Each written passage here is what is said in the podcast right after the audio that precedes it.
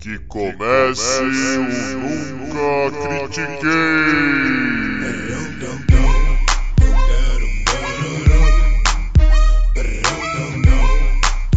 Boa noite, bom dia, boa tarde. Bem-vindo a mais um episódio do podcast esportivo embasado não jornalístico e zoeiro Eu Nunca Critiquei. Eu sou Maurício, the host with the most, o seu Blake Snell desse episódio. E comigo, o meu Clayton Kershaw de hoje é o Arthur Dindi. Como é que você tá, Bindão? Ah, eu estou feliz, eu estou alegre, eu estou como, como Kershaw está. Este homem, ele já entrou na galeria dos inegáveis. Agora não tem mais o que fazer, meu amigo. Eu estou muito feliz, diferente de você e do seu do seu personagem desse episódio, do seu representante, que está muito é puto, irmão. Que o que aconteceu ontem foi inacreditável. Foi inacreditável, isso é certeza absoluta. Ai, cara. Mas vamos. Estou bem, estou pronto pro episódio hoje. Vamos, trazer então já, é, falando do, do final da World Series, o Los Angeles Dodgers ganhou finalmente, finalmente ganhou a sua World Series é, 4 a 2 contra o Tampa Bay Rays, né? E por que, que eu escolhi o Blake Snell? Por que, que a gente está comentando bastante dele? Por mais que sejam seis jogos, na minha opinião, Tampa Bay só perdeu porque o manager, o Cash, quis que perdesse. Para quem não tá sabendo, o Blake Snell tava arremessando contra o Los Angeles Dodgers e ele tinha na, na, sexta entrada ele tinha dado zero corridas, uma rebatida. Aí é, teve uma segunda rebatida, o cara foi pra, pra primeira base. Mano, o, o manager, o Cash, entrou. Mano, não olhou, não perguntou, não nada. Chamou o reliever. Nas últimas seis vezes, estava 1 a 0 Nas últimas seis vezes que esse reliever entrou, ele deu uma corrida pro time adversário. No mínimo uma corrida. Nas últimas seis vezes. Ou seja, você tá chamando o cara. Você tá tirando um maluco que só deu duas rebatidas, tipo, duas. E chamando um cara que você vai, tipo, garantir pro seu time, olha, é, o time, o time deles vai empatar, tá? Ok. Falando, entendo, tipo, alguém pode vir aqui e falar, não, mas, pô, o cara já tava na sexta entrada, é, mano, acho que era 70 arremessos, era muito pouco. Bom, continuando. Ah, o, o beisebol é tudo é, análise de dados e não sei o que. Mano, o próximo rebatedor era o Mookie Betts. Ok? O Mookie, ele, o Snell é canhoto e o Mookie é ruim contra canhoto. Sabe contra quem que ele é bom pra caralho? Contra destro, que era o Anderson que estava entrando. Então, tipo, não tem, não tem, absolutamente não tem nenhum dado que você vá pesquisar que dê na cabeça desse cara do porquê que ele tirou o maluco. Tanto que o pitcher, na hora que, tipo, ele vê que o cara tá entrando e que ele chamou, ele, tipo, ah, fuck, né, tá ligado? Tipo, porque ele não. Mano, ninguém acreditou que ele ia sair. Ninguém. E não teve discussão. Entendeu? E aí, claro, depois daquele momento, já ficou é, 2 a 1 ou seja, seu time agora está perdendo, tem que correr atrás contra um Los Angeles Dodgers, que tem a terceira maior, maior salário da liga. Então, tipo, na minha opinião, era pra gente estar tá assistindo um jogo 7 hoje, mas fazer o que, né? O, o Cash agora provavelmente vai ficar desempregado. Eu tenho quase certeza que ele vai ficar desempregado. Porque ele não tem como tipo, chegar pro, pro dono do Tampa Bay e explicar o porquê que ele fez. Porque não tem porquê. Cara, é basicamente isso. Assim, não, não tem o que explicar. É lógico, é muito fácil pra gente aqui chegar e botar na conta de uma World Series uma decisão de um jogo. Mas esse é um cara que vem tomando más decisões nessa World Series há um bom tempo. Entendeu? Ele entrou nesse jogo com a bio do Wikipedia dele, Maurício, não sei se você viu isso, a galera mudou e colocou ele como manager do Tampa Bay e do Dodgers. Entendeu? Por quê? Porque, cara, não dá. A decisão do Snell, o Snell tava fazendo um jogaço. Um jogaço. E uma rebatida, uma rebatida no sexto inning foi suficiente para esse cara fazer. Eu assisti o Castilho fazer um jogo horroroso. Horroroso contra o Dodgers. E ele manteve o Castilho por mais três innings. Ele tirar o Snell no que, ele, no que rolou ali foi inacreditável. Foi simplesmente inacreditável. E ele pagou o preço por isso. Em jogo de 1 a 0 você não tem direito de ceder uma corrida. Quando rolou o, aquela loucura, loucura do jogo 3, que terminou 8 a 7 no último inning a virada, com o cara escorregando, o outro perdendo a bola, o catcher não conseguiu pegar a bola e salvar o home plate. Foi algo inacreditável. Inacreditável. inacreditável. top 10. Top 10 finais de jogo de World Series da história, acho que com tranquilidade. Dá pra falar isso. Com certeza. É, tamanha, loucura que foi. Se não, é, eu ouso dizer que se não é algo completamente maluco como aquilo ter acontecido, talvez o Dodgers tivesse feito 3 a 0 Entendeu? Tamanho foram as más decisões. E ontem eles pagaram o preço. Ontem o jogo 1 a 0 o seu pitcher fazendo um jogaço, um jogaço, todo mundo confiando nele, você vai e você saca ele, você muda o clima, você muda o ritmo, você muda tudo, sabe? E aí contra um lineup, é o que você falou, o próximo no bastão era o Mookie Betts. Não dá para contra Mookie Bellinger e Seager, que estavam praticamente. Turner, estavam rebatendo todos juntos. Não dava para você fazer o que você fez. Não dava. Foi estúpido num nível muito alto. E custou a série. O Dodgers, para mim, foi mais time ao longo da série. O Rays jogou com um time, jogou como um time guerreiro, um time assim, sem sacanagem. Parabéns demais estarem onde estão. E a gente vai até colocar um número aqui, né, Maurício, que você trouxe. É, o parabéns do eles estarem onde estão com o elenco que eles têm, né? Você trouxe aí as informações da folha salarial, compartilha aí com a gente. É, o total de salário do Los Angeles Dodgers é de 193 milhões de dólares. E o Tampa Bay Rays é de 61 milhões de dólares. Ou seja, o Tampa Bay tem a 25 folha salarial, que é apenas 31% do que o Los Angeles Dodgers gasta.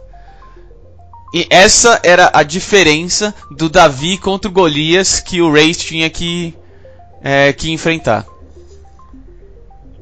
É isso. E quando você é o underdog, quando você é o Davi na briga, não existe espaço para erros. É muito difícil. E não existe espaço para erros grosseiros. O que aconteceu ontem, a retirada do Snell do jogo, foi um erro grosseiro.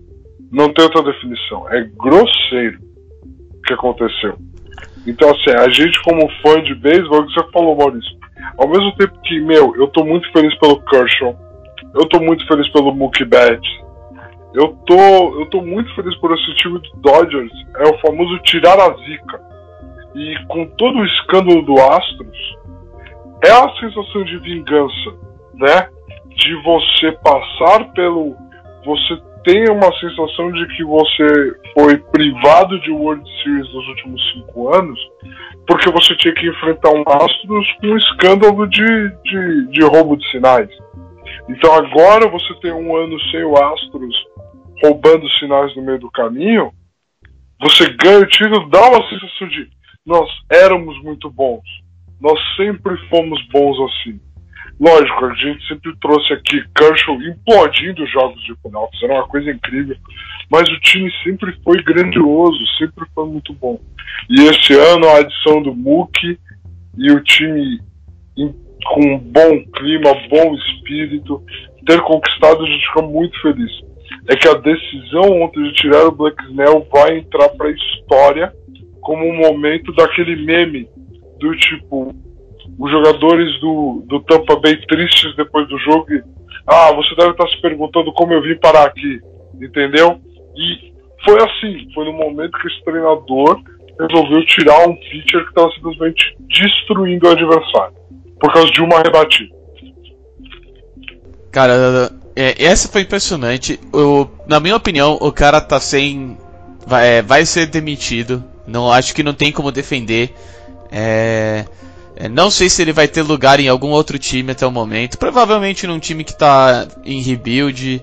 Mas eu tenho quase certeza que no Rays ele não fica, porque é, em plena World Series, jogo 6, seu time tá na frente 1 a 0 você faz um erro tão absurdo, tão absurdo, que tipo, você não discute com ninguém, você não aceita a opinião de ninguém. É, é absurdamente é, impressionante. E eu tava dando uma olhada agora. Uh, o, a, base, a base salarial mais alta do.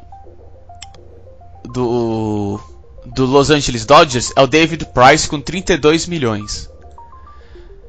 Para você chegar em 32 milhões, você tem que somar os primeiros 5 jogadores do Tampa Bay Rays. E aí você chega em um jogador só do Los Angeles Dodgers. Essa era a diferença de um time pro outro, em que cada um jogador do Dodgers vale 5 do Tampa Bay. Então chegar num jogo 6, por mais que tipo foi um erro bizarro. Não era para ter acontecido. É, o Snell tava jogando pra caralho. É, ainda assim, tipo, fica aquele. Galera, tipo, vocês jogaram pra caralho muito mais do que era esperado de vocês. É, tipo, parabéns. Ano que vem, com certeza vai ter mais pra esse time, na minha opinião. Só que com mais. A gente fica com esse gostinho e ao mesmo tempo fica puta que pariu Maldito manager que estragou meu World Series. É isso. É exatamente isso. Maldito manager que estragou minha World Series. É basicamente isso. Não. Não tem que falar. O time do, do Rays. Cara, é, o, eu quero falar o nome dele certo aqui. Então, Aruz Arena. Que novato. Que jogador incrível um cubano assim, cara, o cara com 25 anos chegar como novato na liga e ele fazer o que ele fez nesses playoffs, ele e ele não vai ficar, porque a gente sabe como é que o beisebol funciona. Os times grandes são predadores. Gente, o beisebol é ele é, tentem imaginar que no mesmo mundo, na mesma competição, na mesma liga, você tem times do Brasil e times da Europa. E eles têm que competir o ano inteiro um contra o outro. É isso. Aqui a gente vende nossos jogadores para a Europa porque eles têm muito dinheiro, a gente não tem como competir com o dinheiro deles. Só que beleza, a gente não joga o ano inteiro contra eles, a gente joga contra times que estão na mesma situação financeira que a gente. Na, na Major League não é. No beisebol não é. No beisebol você vai perder o seu cara, porque ele vai pro time muito maior, porque é exatamente esse número que o Maurício falou. Pelo salário que ele vai pagar pro seu cara, você pagar cinco outros caras do seu time. Então, simplesmente não, não tem como. É, eu torço pelo Rays, eu torço por todo o time pequeno crescendo na liga. Inclusive, você viu o que tá rolando no Oaklandês, Maurício? Não vi. Você viu o que aconteceu no Oakland Days? Isso eu vi. Isso eu vi. Eu tava pensando em outro time, isso eu vi. Ele saiu ah, e ele foi pro Boston Red Sox. Eu também vi isso. É, então. E, o Bean finalmente desistiu de tentar fazer milagre com o time de menor folha salarial da Liga de Beisebol. Foi pro Boston Red Sox e a gente tem um potencial ano que vem assim inacreditável né? Porque a gente vai ver como esse time do Boston vai ser montado. Eles perderam o Mookie pro Dodgers, isso pesou muito. Então eles vão buscar uma nova identidade, eles vão buscar novas coisas lá em Boston. É, o potencial para a liga, para a MLB, eu acho que a Rosarena vai, vai piscar lá em Boston, tá? Só falando aqui, eu acho que vai acontecer. Então, foi uma World Series muito incrível. Foi uma temporada de beisebol com suas loucuras. A gente vê aqui, a gente criticou a falta de protocolos, a falta de padrões. E a gente meio que esqueceu isso ao longo dos playoffs. E aí se manifestou de uma forma simplesmente inacreditável de surpreendente nas finais, no jogo 6. Né, Maurício? Conta pra gente o que rolou com o Turner. É, só, an- antes de eu falar do Turner, uma correção. Eu tava olhando o, o, o salário pro ano que vem dos dois times. É, Hum. é então eu, eu, eu peço, peço desculpa e eu já tenho o número certo aqui pra vocês. Bom, o, o salário de 2020 do Los Angeles Dodgers não é 192 milhões, é 253 milhões. E, e o do Tampa Bay Rays é de 75 milhões. Ou seja, eu- eu- um pequeno erro no Tampa Bay Rays e um enorme, enorme erro do lado do Dodgers. Então, só quero corrigir isso antes de mais nada. E falando agora do Turner. É, bom, em pleno jogo 6, o, veio o- o- um aviso. Olha, o Justin Turner, que estava jogando, tá lá perto de todo mundo, tranquilão. É, olha, ele tá com Covid-19, deu positivo. Tira ele do jogo. Aí tiraram ele do jogo. Continuou o jogo, porque foda-se, né? World Series só tira um cara. Não é como se fosse contagiosa essa doença, entendeu? Tranquilo. É câncer, entendeu? É de boa. Aí, Los Angeles Dodgers ganhou. Quem aparece na foto brincando com todo mundo, pulando, se divertindo sem máscara nenhuma? O Justin Turner. Ah, então é nessa hora que você fala, tipo, mano, o beisebol tem que se fuder mesmo, velho. Caralho. Impressionante. Eu tenho. Cara, o pior é que eu tenho quase certeza, quase certeza, que é, o teste deve ter sido feito a tempo, deve ter vindo positivo a tempo, e não quiseram tirar ele antes do jogo. Eu tenho quase certeza que Cara. teve política no meio dessa merda, cara. É, eu, eu não. Eu.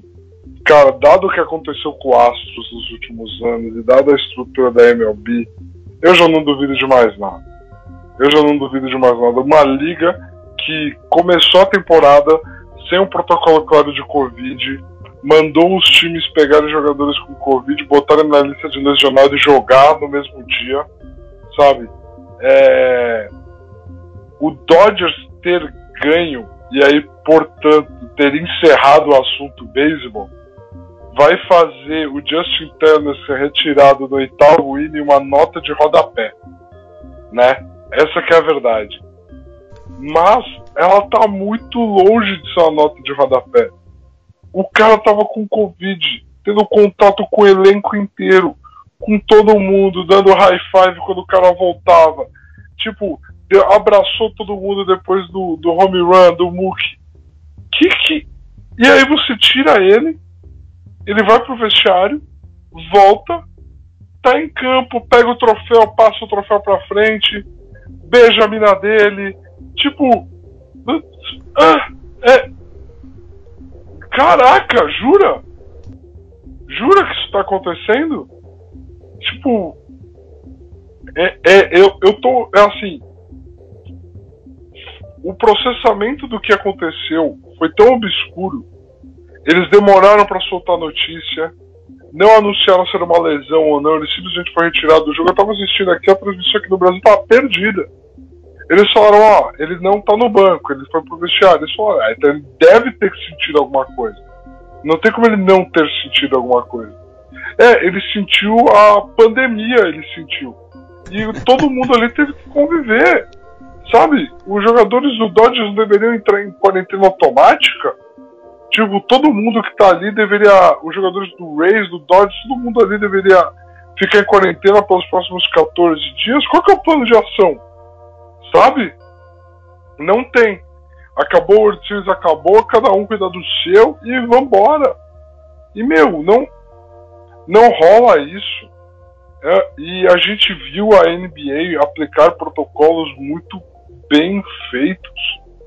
a gente viu como foram as coisas, a quantidade de testes, a quantidade de acompanhamento, de isolamento, sabe, a diferença que fez. Uma coisa que não foi dita, Maurício, por exemplo, o Rondo, ele pegou o Covid, né? E aí ele demorou para ser integrado na, na board da NBA. O que não foi tão noticiado é que ele pegou o Covid junto com um amigo dele. E esse amigo dele morreu do Covid, cara. Nossa senhora. Entendeu? É. E aí o Justin Turner, com o diagnóstico positivo de Covid, na minha TV, comemorando a World Series, me incomodou, cara, me incomodou muito. Me incomodou demais.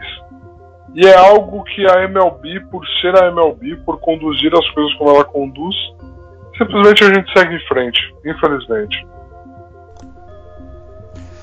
É, acho que não, não tem mais do que, do que a gente pode falar aqui dessa World Series, dessa essa bagunça. Então vamos passar para o próximo tópico. Vamos falar do Hamilton. Hamilton que conseguiu. É, chegou ao número de vitórias 92 na carreira e pass, é, passou o Michael Schumacher como o piloto que mais ganhou na história da Fórmula 1. É, Bindi, me, me traz a sua opinião disso. Cara, assim, minha opinião disso, primeiro de tudo, grandioso. Simplesmente grandioso. Hamilton entrou na Fórmula 1 muito jovem. É, hoje, eu mais velho, eu ganho perspectiva de que todos os questionamentos sobre a idade e a posição no qual ele entrou na Fórmula 1 não eram porque de repente ele era muito novo mesmo, né? Hoje a gente vendo como a Fórmula 1 e a FIA se comportam em relação aos protestos que o Hamilton faz, em relação à posição política do Hamilton, a gente vê que realmente um jovem, na casa dos seus 20 anos, negro, é, estar na posição que ele estava na McLaren e já estar competindo do jeito que ele estava, devia incomodar muita gente. Então as narrativas jornalísticas cobrindo a Fórmula 1 realmente eram tendenciosas. Né? Hoje você ganha a perspectiva disso. E ele passa por cima de tudo isso, tem uma das carreiras mais brilhantes da história do automobilismo. E assim, a gente só fica. Eu, eu particularmente, como fã, como alguém que. Ele é o primeiro grande piloto que eu tenho memória do momento que ele entra ao momento que ele está atingindo o auge da carreira dele agora. Então, assim, eu fico muito feliz e fico como fã particular dele. Eu fico feliz, eu fico impressionado e eu levanto a narrativa que não tem como não ser levantada. Michael Schumacher para um grande, uma grande parcela do público do automobilismo da Fórmula 1 é o maior piloto de Fórmula 1 de todos os tempos. Aqui no Brasil é uma conversa que ela tem um tom muito menor, porque a gente viveu Ayrton Senna, né? Mas para o mundo da Fórmula 1 no geral, Michael Schumacher está liderando muitas vezes essa conversa. E agora Hamilton está nos passos de alcançar o recorde de títulos, e já passou o recorde de vitórias. Hamilton tem mais alguns recordes no seu currículo. Ele tem o recorde de pole positions, de pódios, ele tem recordes circunstanciais como pontos, né? Que recorde de pontos no fim das contas ele é circunstancial para o sistema de pontuação da época. Não tenho muito o que falar, mas ele é recordista de quilômetros liderando prova, o que é muito interessante. E aí, Maurício, ele é o maior da história? Sim, não, top 3 de forma inquestionável? Qual que é a sua visão? Cara, top 3 eu não sei. Eu talvez top 3. Top 1 ele não é. Ponto. Não é, acabou. Tipo, não tem. Não. Top 1 ele não é. Não, não é, é, não, não é. Pra... Não é, tipo, ponto, não é. Não é. é eu acho assim, a gente fala muito do Hamilton porque, por exemplo, Ayrton Senna morreu muito cedo. É, para mim, é, eu vejo assim, se me perguntarem quem é melhor, Hamilton ou Schumacher, com certeza Hamilton. Por, e eu explico por quê. O Michael Schumacher, quando entrou na Fórmula 1, ele teve uma corrida pela Jordan, assinou com a Benetton, que era o terceiro melhor carro da, uh, do grid, ou seja, ele já entrou num bom carro e ele, e ele conquistou a carreira dele já naquela meio de temporada da Benetton para frente. Depois da Benetton, Ferrari. E depois de Ferrari, Mercedes. A Mercedes não estava tão boa, mas ainda assim era uma Mercedes. Então, a gente pode falar que o Michael Schumacher, ele pilotou um carro ruim na vida dele, na Fórmula 1? Não, nunca. Ele nunca entrou dentro de um carro que fosse ruim na Fórmula 1. Tá, e o, e o Lewis Hamilton? Mesma coisa. O Lewis Hamilton nunca teve que sentar numa Toleman, nunca teve que sentar numa Lotus que não conseguia ganhar de uma Williams e de uma McLaren de jeito nenhum. O Hamilton não passou por isso. O Hamilton entrou numa McLaren que era um dos melhores carros da liga. Ele saiu da McLaren quando a McLaren estava decaindo. Entendeu? Então, e tipo, tá na Mercedes, que é absurdamente. É, é, é a Red Bull na época que a gente viveu a Red Bull, sabe? É, é, a McLaren do Prost e do Senna. É tipo, é o melhor carro absurdamente na frente de todos os outros. É tipo a Ferrari do Schumacher. Entendeu? Então, tipo, se você me perguntar quem é melhor, Michael Schumacher ou Lewis Hamilton, Lewis Hamilton. Com certeza, na minha opinião, não tem discussão, é o Lewis Hamilton.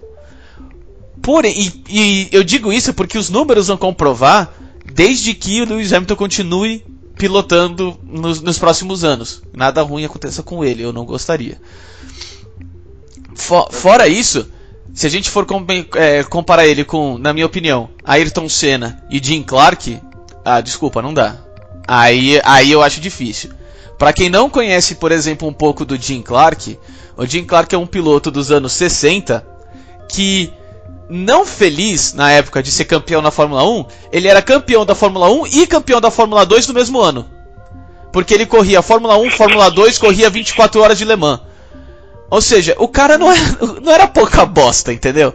E ele, igual o Ayrton Senna, morreu muito cedo. Então falar de melhor, eu acho que não. Top 3? Pode ser. Pode ser. Eu acho que tipo começa a ter uma discussão bem melhor nesse, nesse lado. Mas melhor não é. Talvez o, o mais é, mais vitorioso, o mais bem sucedido, o que melhor construiu a carreira, pode ser. Vai ter outras coisas. Melhor, palavra melhor, ele não é. Para mim ele não é. Acabou. Cara, é, é uma discussão bem complexa, mas eu tô contigo. Eu tô contigo, eu tô bem contigo. Eu amo o Hamilton. Eu acho que ele é o piloto de Fórmula 1 mais politicamente relevante da história e não tem nenhum outro perto, não tem nenhum outro perto da mensagem e da real noção do que a imagem dele é capaz de representar e mudar o mundo. Então, por causa desses de, de motivos como esse, ele entra no meu coração como o maior da história, talvez. Mas tem alguns números que suportam o teste do olho, né, que a gente fala. Esse cara dirigindo, esse cara pilotando, ele é o melhor da história. O Hamilton, para mim, ele é top 3 nesse quesito. Mas ele não é o primeiro. E aí os dois nomes que você trouxe, cara, são números muito interessantes. Muito interessantes. O Jim Clark, ele é o líder histórico em completar Grand Chelem, né? Então, o Grand Chelem é uma corrida perfeita, onde você é o pole, você é a volta mais rápida e você ganha de ponta a ponta. Você não perde a sua pole e você não é nenhuma outra posição no grid sem ser primeiro em nenhum momento da corrida. O Hamilton conseguiu seis dessas vitórias. O Jim Clark, que morreu cedo, tem oito. Então, é, é, é uma demonstração de dominância pesadíssima. E tem um número aqui, cara, que me assustou muito, tá? Que é o número de primeiras filas do grid consecutiva. Você já deu uma olhada nesse número, Maurício? Não vi. Esse eu não vi. O Hamilton, o recorde dele são 11 primeiras filas seguidas, que ele conquistou esse ano. Esse ano ele chegou nesse número de 11 primeiras filas seguidas. Sabe qual que é o recorde? É 24 primeiras filas seguidas. E ele é do Senna. Então, Cara, cara, imagina a gente, a gente olhando a dominância da Mercedes e o Senna, tipo, fez dois anos na primeira, na primeira fila, no mínimo. é isso. É isso. O cara ficou dois anos colocando o carro dele ou em primeiro ou em segundo para largada. Se não, não- é, é um número tão assustador que não tem como você falar que esse não era o piloto mais rápido que existia. É a definição de um piloto rápido. 24 corridas seguidas. Ou você larga em primeiro ou você larga em segundo. Você é o piloto mais rápido que já existiu. É inacreditável. Eu tomei um, um susto. Um susto, porque assim, nove vitórias seguidas, que é o recorde do Vettel, por exemplo. Cara, é o que você falou. O primeiro exemplo que você usou para falar de carro dominante foi a Red Bull. E você não falou à toa, porque era absurdo o quão dominante o carro deles era. Aparecia duas competições no mesmo grid, né?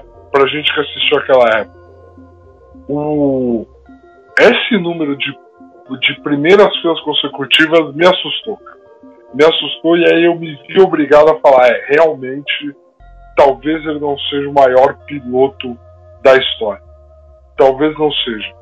Mas ele tem potencial para todos os números dele ao longo da carreira estabelecerem ele, porque ele tem 36 e ele tem condição, se ele quiser correr em alto nível, por todos os indicadores numéricos até os 39. E a partir daí a carreira dele, ele que vai definir um novo patamar, né? Se ele chegar mais longe, ele vai ser o Tom Brady. Talvez a gente vai assistir. O primeiro cara a pegar evolução física e evolução de preparação física num nível do esporte dele que ele vai quebrar os recordes de longevidade, né? Então assim, baseado nos números anteriores que a gente tem, quando ele bater 39, provavelmente o rendimento dele vai cair, é uma coisa natural, mas a gente não sabe como o corpo dele vai se comportar, como o corpo dele vai reagir. A gente vai estar ali para assistir isso e ver os números dele se estabelecerem. Mas eu acho que ele, como piloto dentro de um carro, a menos que a gente testemunhe o maior auge da história, ele não é o maior da história, Maurício. Eu me vejo obrigado a concordar com você. É, então, pra mim, eu não conhecia esses números. O do Senna, então, eu não, realmente não sabia. É, o Senna foi o, o, o Damarino, vamos falar assim, do da Fórmula 1, cara que começou a quebrar todos os recordes um depois do outro, até uns que a gente nem conhece. E agora é o, é o Hamilton. Então, é, lembrando também que, tipo, se a gente for comparar também um pouquinho, é, hoje, na, na- na, Fórmula 1 atual, tem normalmente 5 a 4 corridas a mais do que a época do Senna, é, que é também a época do Schumacher, também tem entre 4 a 5 corridas a mais. É, então, isso para número, falando de número, se você for só pegar um número é, bruto, não porcentagem, não tentar comparar, não tentar tipo fazer uma brincadeira com eles para tentar deixar tudo justo, faz uma diferença, faz uma diferença grande. Então, é, cara, eu não quero diminuir o Hamilton. Ele é tipo o piloto do momento, sabe? Ah, a gente pode falar que de 2010 eh, tem dois caras que brigaram para ser tipo o cara do 2010 e 2020, do 2010s que chama, né? O Vettel e o Sim. Hamilton. Na minha opinião, o Hamilton já ganhou. Tipo, não tem como. É, tipo, alguém pode chegar a discutir, querer falar o porquê que pode ser o Vettel, mas pra mim é o Hamilton. Eu realmente acho que é, ele, ele não só dominou o resto, como ele fez toda a, a, a parte do porquê que a Mercedes é esse carro, porquê que ele é o melhor piloto. Tipo, ah, tem mais alguém na Mercedes? Não importa. eu vou ser campeão ainda assim, entendeu? Então, é algo que eu acho, tipo, o Hamilton muito excelente, excelente piloto, sensacional, mas top 1 eu não acho, eu não acho nem top 1 nem top 2. Um top 3 a gente pode conversar, assim, de melhor, palavra melhor, um top 3 a gente pode conversar, mas é não, top 1, top 2 para mim tem tem tem lugar. Cara, acho muito justo. Acho muito justo essa avaliação.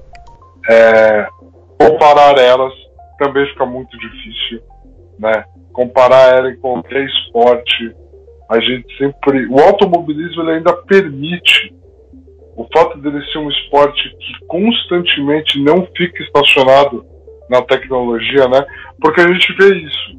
A gente vê um esporte que ele é jogado 8, 10 anos igual e aí ele muda. Ele é jogado 5, 7 anos igual e aí ele muda.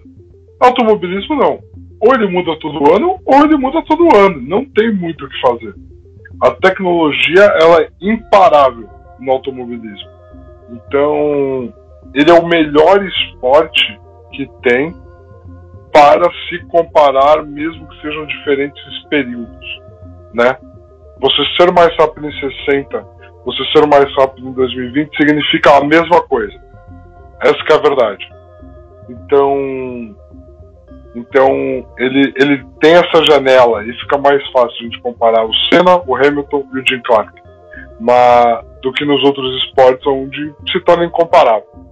O, eu gosto do que tudo que o Hamilton representa é, transcende a parte esportiva.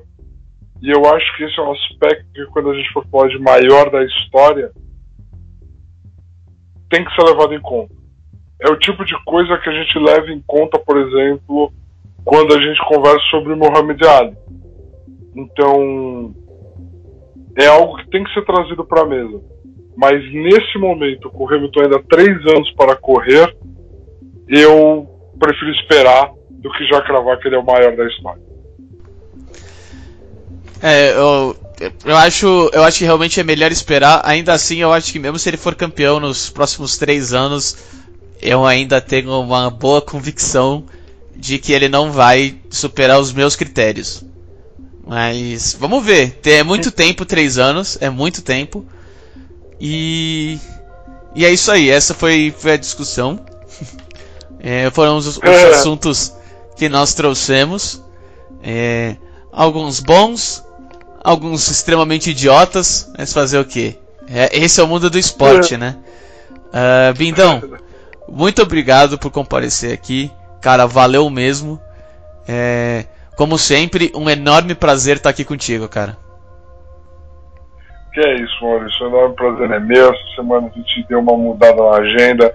A gente estava aguardando a World Series, a gente ia ver se o Kershaw implodir tudo ou não. E a gente teve uma World Series excelente. E agora a gente fica órfão, né? Acabou a NBA, acabou a MLB, partiu e esportes, né, meu amigo? Essa que é a verdade. Partiu e esportes. É isso aí, partiu e esportes, meu amigo. Exatamente isso. Mas um abraço aí para todo mundo. Siga a gente nas redes sociais, Instagram, Facebook, estamos no Spotify, qualquer agregador de podcast que você usar, a gente vai estar lá. Fiquem em casa e lavem as mãos.